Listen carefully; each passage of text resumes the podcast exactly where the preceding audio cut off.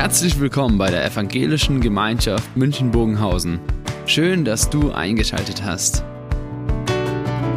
Unser tiefes Anliegen ist, dass die folgende Predigt dich in deiner Situation anspricht, dir eine neue Blickrichtung aus der Bibel schenkt und dass du Gott ganz persönlich begegnest.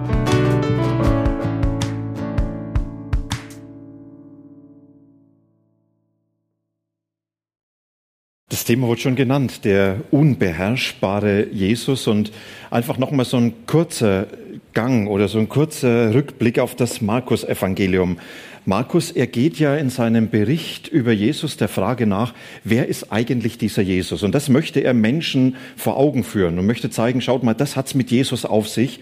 Und dann beantwortet Markus diese Frage sehr deutlich, indem er sagt, in Jesus ist Gott selbst in Person gegenwärtig und Gott ist real in Jesus in diese Welt gekommen.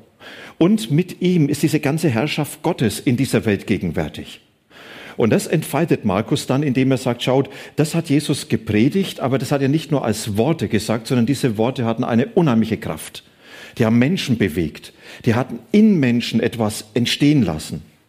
Und er hat den Anspruch belegt durch seine Wunder, indem er aufgetreten ist als dieser allmächtige Gott, der die Macht hat, der Dinge getan hat, die nur der Schöpfer tun kann, der über Naturkräften steht, über den Gegebenheiten dieser Welt.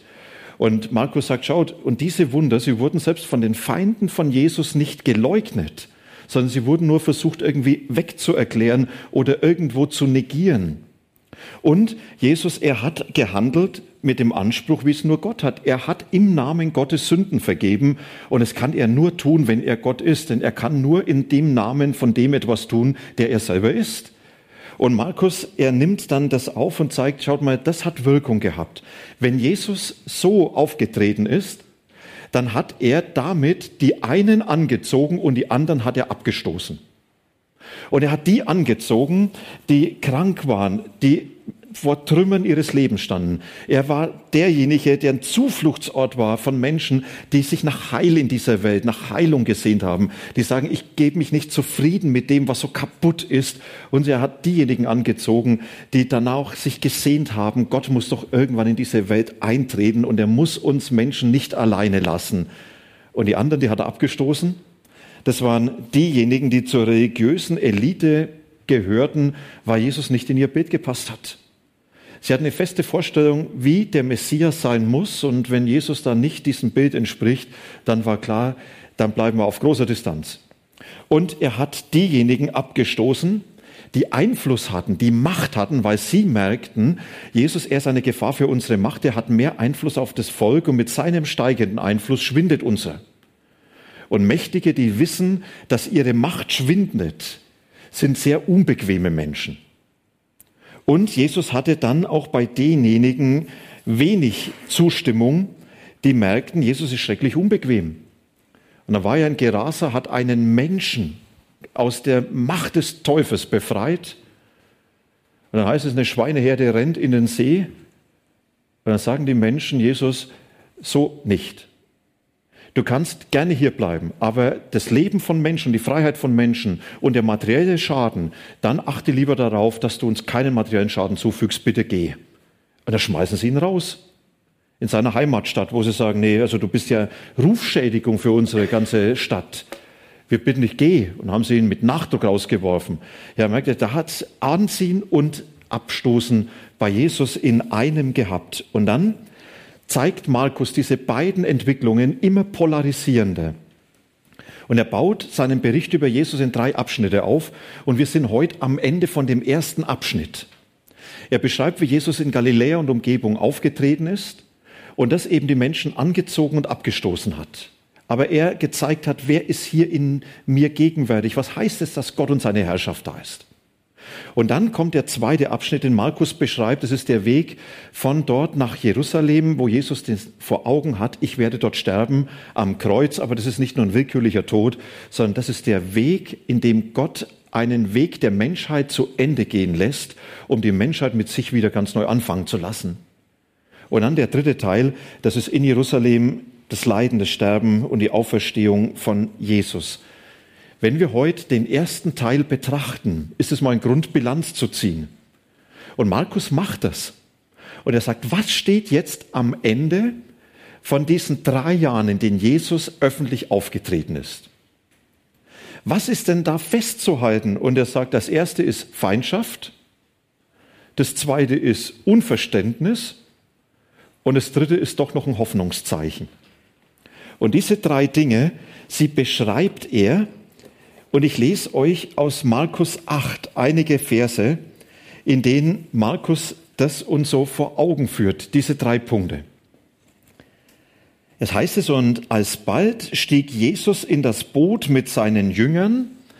Er war am Ostufer des Sees Genezareth in der sogenannten Dekapolis, einem griechischen Städteverband.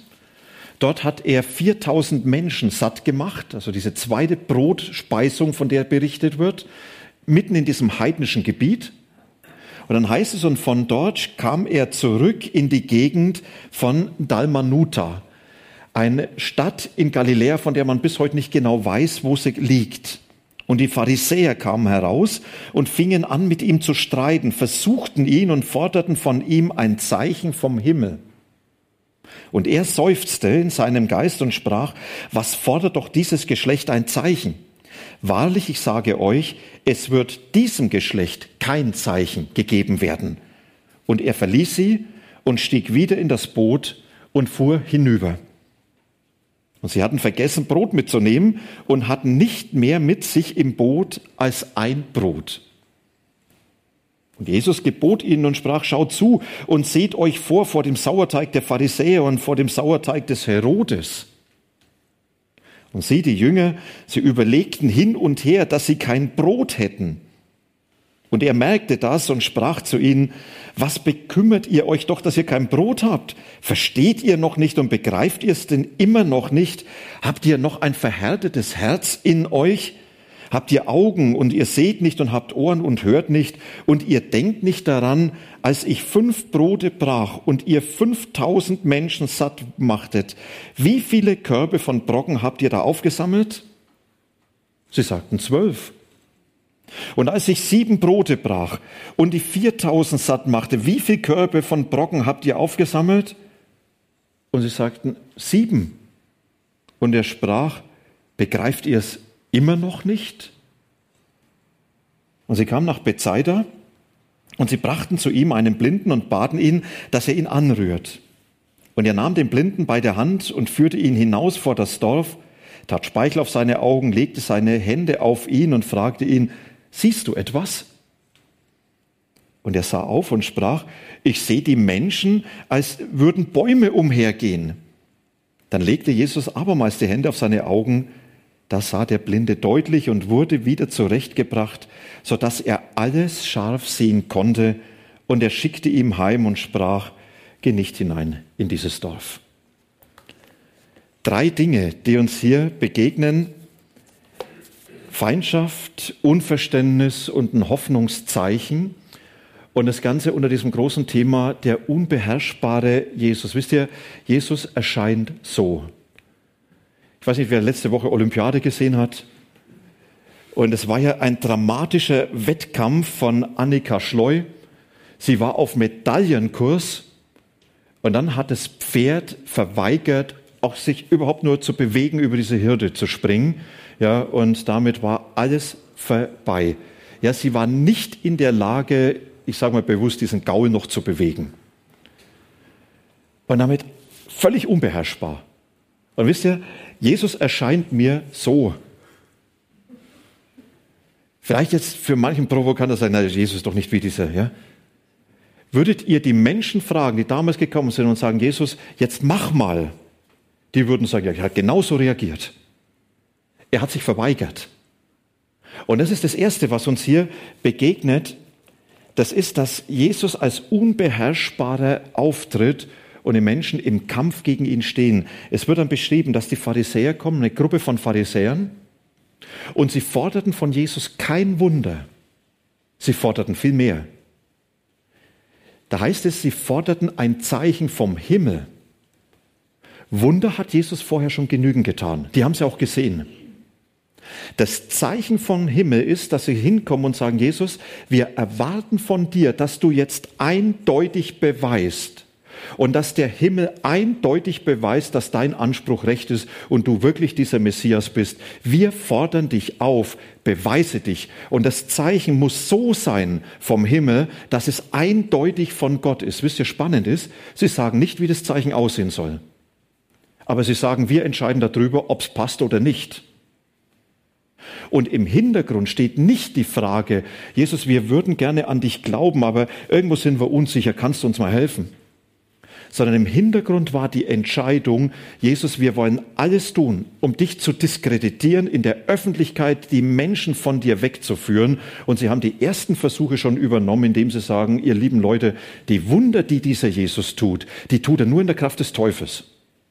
Und an ihn zu glauben ist nicht nur dumm, das ist auch gefährlich weil ihr hier weggeht von dem lebendigen Gott. Ja, haltet Abstand zu diesem Jesus.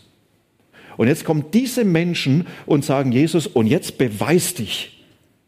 Mit dem Ansatz, wir werden alles tun, egal was passiert, dass die Menschen niemals an dich glauben werden. Wir sind hier als deine Feinde, als deine Gegner. Und so beschreibt es Markus auch. Und sie fingen an, gegen ihn zu streiten, gegen ihn zu kämpfen, ihn zu bekämpfen, würde man heute sagen. Und das ist, was Jesus jetzt erlebt. Und die Haltung heißt von den Pharisäern, wer anschafft, der bestimmt. In dem Moment, wo sie fordern, sind sie Herren des Geschehen und Jesus kann nur reagieren.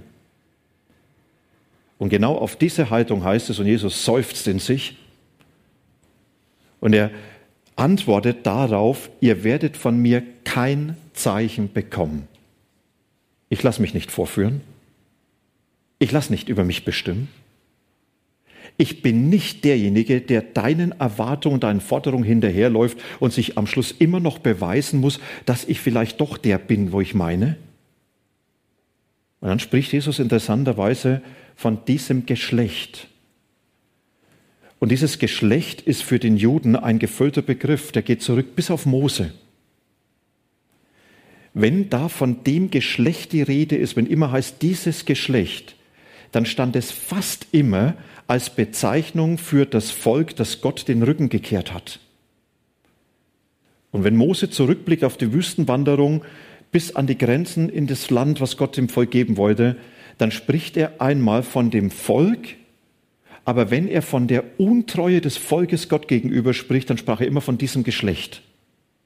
Und das ist dann aufgegangen im Judentum als ein Begriff, als ein gefüllter Begriff. Dieses Geschlecht, das war etwas, wo Menschen Gott den Rücken gekehrt haben. Und jetzt schaut Jesus die Pharisäer an und sagt, ihr seid genau wie diese Menschen, die Gott immer den Rücken gekehrt haben. Und eure Forderungen zeigen ganz genau, ihr wollt über Gott verfügen, ihr wollt Gott nicht vertrauen, ihr wollt Gott vor den Karren eurer Vorstellung spannen und Gott darf nur so sein, wie ihr wollt. Und wenn das nicht passiert, dann bekämpft ihr ihn. Und dann heißt es von Jesus, er steigt in das Boot und er fährt weg. Und das ist wie so die Abkehr, dass er sagt, wenn ihr so vor mir steht, dann werdet ihr mich verlieren. Dann werdet ihr niemals was von dem fassen können, was ich bin. Sondern an der Stelle wird das Ganze sehr herausfordernd. Aber ich glaube, als Menschen stehen wir ganz schnell in dieser Gefahr, dass wir sagen, Jesus, wir haben unsere Erwartung, wie du sein musst was du erwarten darfst. Wir haben unsere Vorstellung, wie das mit deinen Geboten so ist, was gilt und was nicht gilt, was ernst zu nehmen ist und was nicht ganz so ernst zu nehmen ist, wo du nachsichtig bist und wo du nicht nachsichtig bist. Jesus, wir haben so unsere Vorstellung auch von dem, ja, äh, wie das alles so zu verstehen ist mit deinen Worten. Und wir haben unsere Vorstellung und unsere Vorstellung. Und dann plötzlich stehe ich dort vor Jesus in dieser Haltung wie diese Pharisäer, die sagen, Jesus, wir wissen genau, wie du sein sollst und jetzt beweist, dass das so ist. Und wenn nicht, dann könnte ich nicht an dich glauben. Wenn nicht, dann bist du zu unbequem. Wenn nicht, dann wende ich mich von dir ab, innerlich. Und es ist ja dieses Paradoxe, die Pharisäer waren die frömmsten Menschen, die waren so fromm bis zum Abwinken. Und innerlich sind sie auf Distanz zu Gott gegangen, weil Gott nicht in ihr Schema gepasst hat. Wisst ihr, ich glaube, dass es immer wieder so diesen Kampf in uns gibt gegen Gott, gegen Jesus, wo wir nicht d'accord sind mit ihm, mit dem, was er tut, was er ist, was er will. Und die Gefahr ist, ihn zu entschärfen. Aber dabei verlieren wir ihn. dann laufe ich jemand anders hinterher. Jemand hat unsere Zeit so beschrieben, wir stehen an einem riesen religiösen Buffet. Und die Kultur heißt, jeder bedient sich mit dem, was ihn gerade in sein Leben hineinpasst. Und die Gefahr ist, dass wir als Christen Jesus zum Buffet machen und sagen, Trost, das ist immer gut. Und Zuspruch ist, ist immer gut. Und dass du segnest und hilfst, das ist genauso gut. Aber dass du forderst, Gehorsam, dass du es ernst meinst mit deinen Geboten, Jesus, dann nehme ich lieber die ganz kleine Portion. Und dann basteln wir uns so einen Baukasten Jesus und sagen, und jetzt geht so, wie wir es wollen, wie ich es will. Und Jesus hat sich hineinzufügen und Jesus sagt, und dabei verlierst du mich. Weil du einem Wunschbild hinterherläufst, aber nicht mehr mir. Und dann bist du wie die Pharisäer, die dort stehen und sagen, da ist das Wunschbild. Und wenn Jesus nicht so ist, dann kann ich nichts damit anfangen. Merkt ihr? Also sehr, sehr spannend und herausfordernd. Und ich sollte nicht an andere denken, sondern an mich selber dabei. Und dann das Zweite, und dann das Unverständnis der Jünger. Meine Frau, die behauptet manchmal, sie kann an meiner Stimmung erkennen, ob ich hungrig bin oder nicht. Ich weiß nicht, wie es bei anderen ist. Die Stimmung im Boot, die war auf jeden Fall dann grottenschlecht. 13 Männer und ein kleiner Brotfladen. Also jetzt denkt nicht an den 5 Kilo Roggenleib. Brotfladen. Sie hatten vergessen, Proviant mitzunehmen. Und jetzt hatten sie ein Riesenproblem. Wie werden wir satt? Das war keine lebensbedrohende Situation. Die hätten wahrscheinlich auch drei Tage ohne Brot ausgehalten. Wasser haben sie genug gehabt, der ganze See Genezareth war voll. Aber das hat die so beschäftigt, dass sie nicht mehr in der Lage waren, auf Jesus zu hören. Und Jesus, er hat ihnen Wichtiges zu sagen. Er war ganz unter diesem Eindruck dieser Begebenheit und er sagt, ihr Lieben, passt mal auf, ich warne euch vor dem Einfluss der Pharisäer und des Herodes. Und er gebraucht das Bild vom Sauerteig, ja, der mit einer ganz kleinen Menge, große Menge Wasser und äh, Mehl durchsäuert. Und er sagt, ich warne euch vor einem Einfluss, der euch in einer falschen Weise prägt. Und das ist dieser Einfluss der Pharisäer. Der Pharisäer, die einen Glauben leben, in der sie sich zur letzten Instanz für Gott gemacht haben und über Gott verfügen wollen. Und ich warne euch vor dem Einfluss des Herodes dem es nur um seine eigenen Anliegen geht und Gott darf nur so weit mitmachen, wie seinen eigenen Anliegen es passt. Ja, und das ist ein Einfluss, der gefährlich ist. Jesus sagt seinen Jüngern, das, das sind wir empfänglich dafür. Wir sind empfänglich, uns in den Mittelpunkt zu stellen und Gott hat sich an uns anzupassen und ich entscheide, was er darf und was er nicht darf. Ihr lieben Jünger, passt auf, was euch beeinflusst. Passt auf, was euch prägt. Und die, die Jünger, die sitzen dort und haben nur das Brot vor Augen und sagen Hunger, Hunger, Hunger. Und Jesus, er redet sich das Maul fußlich und die Jünger, die, die hören gar nicht, sondern die sagen nur, wer verzichtet? Und wie bekomme ich was? Und wer ist eigentlich schuld? Ja, merkt ihr, das ist so diese Situation. Ja, das sind alltägliche Fragen, alltägliche Probleme, die nicht mal lebensbedrohend sind und die nehmen mich so in Beschlag, dass ich nicht mehr in der Lage bin, auf Jesus zu hören. Und das Verrückte, und das, obwohl Jesus im selben Boot mit mir sitzt. Mein Schicksal teilt. Er hat ja auch Hunger. Und das Ganze nimmt mich so gefangen, dass ich belegt bin, dass ich Jesus weder hören noch verstehen kann mit dem, was er meint. Und da mischt sich jetzt Jesus ein und er verpasst seinen Jüngern einen Anpfiff. Das ist der ausführlichste, den sie überhaupt bekommen haben. Die größte Kritik, die längste. Und dann spricht er sie an und sagt, ihr lieben Jünger, ihr beschäftigt euch so sehr mit eurem Brot, so sehr mit eurem Alltag, so sehr mit dem Thema, in dem du bist, dass ihr gar nicht mehr auf mich hören könnt. Warum klammert ihr mich aus? Warum seid ihr so erwartungslos vor mir? Jetzt sitze ich mit euch im Boot, ihr bekennt euch als meine Nachfolger Und ihr tut so, als wenn es mich überhaupt nicht gibt. Und ihr seid gar nicht mehr in der Lage, auf mich zu hören. Wie war das mit der Speisung der 5000? Wie war es mit der Speisung der 4000? Ja, was war denn da? Er sagte, begreift ihr es immer noch nicht? Ich sitze mit im Boot. Denn ganz ehrlich, es gibt Dinge im Alltag, die nehme ich so in Beschlag und die fordern mich so heraus.